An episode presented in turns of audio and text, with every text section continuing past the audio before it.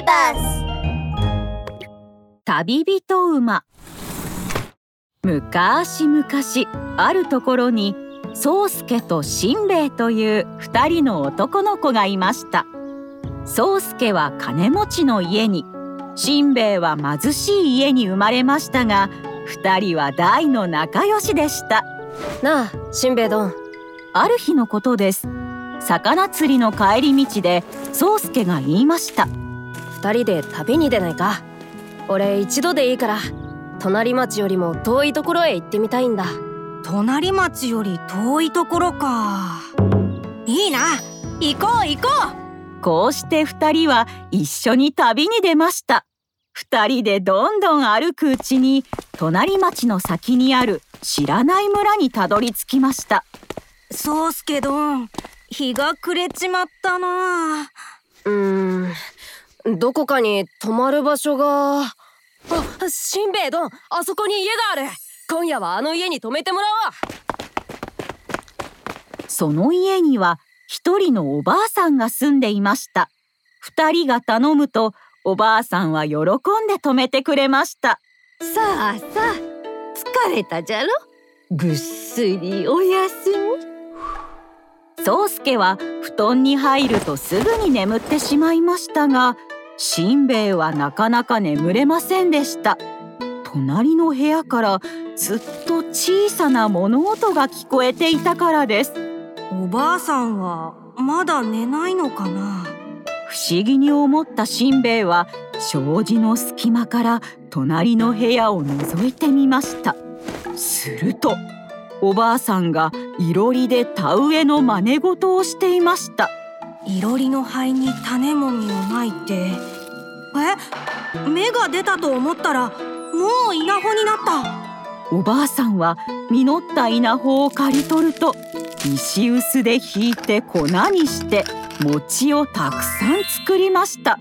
そして朝になると宗介としんべヱをいろりの前に座らせました。さあさあ腹が減ったじゃろ？たんとお上がり？お腹が空いていた宗介はすぐに餅を食べました。するとどうでしょう？宗介の体がブルブルと震え出し宗介はあっという間に馬になってしまいました。さあお前は馬小屋へ行くんだよ。馬になった宗介をおばあさんが馬小屋へ連れて行きます恐ろしくなったしんべヱは大急ぎで逃げ出しました。ヤマンバだ。あのおばあさんはヤマンバだ。一目散に逃げながらもしんべヱは宗介のことが心配でたまりませんでした。しんべヱは道端に座り込みしくしくと泣き出しました。そこに一人のおじいさんがやってきました。これこれ。そんなに泣いてどうしたんじゃ？オラの友達が大変なんだヤマンバに捕まって馬にされちまったんだしんべヱが泣きながらこれまでのことを話すとおじいさんが優しく言いましたよしよしわしがいいことを教えてやろう。いいか？この先にナス畑がある。その畑のどこかに一本の木に七つの実がなっているナスがあるはずじゃ。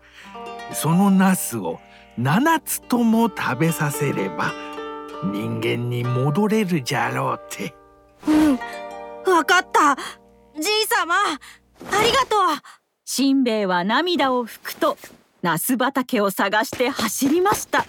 3日3晩走り続けようやくナス畑を見つけたしんべヱは一本の木に7つの実がなっているナスを一生懸命に探しました。これでもないこれでもない。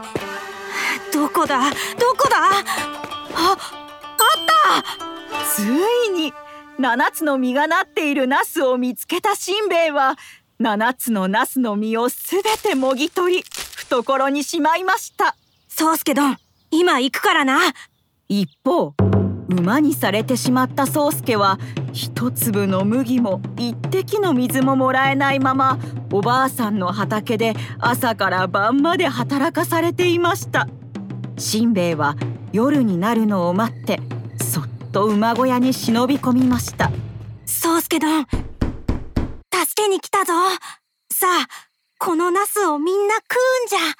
しんべヱが七つのナスをみんな馬に食べさせると馬の体がブルブルと震え出し元の宗介の姿に戻りました。はあよかった。助かった。しんべヱ殿は俺の命の恩人だ。何？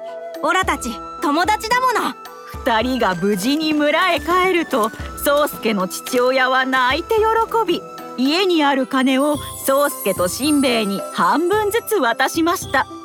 金持ちになったしんべヱはそれからも宗介と兄弟のように仲良く暮らしたそうです。おしまい。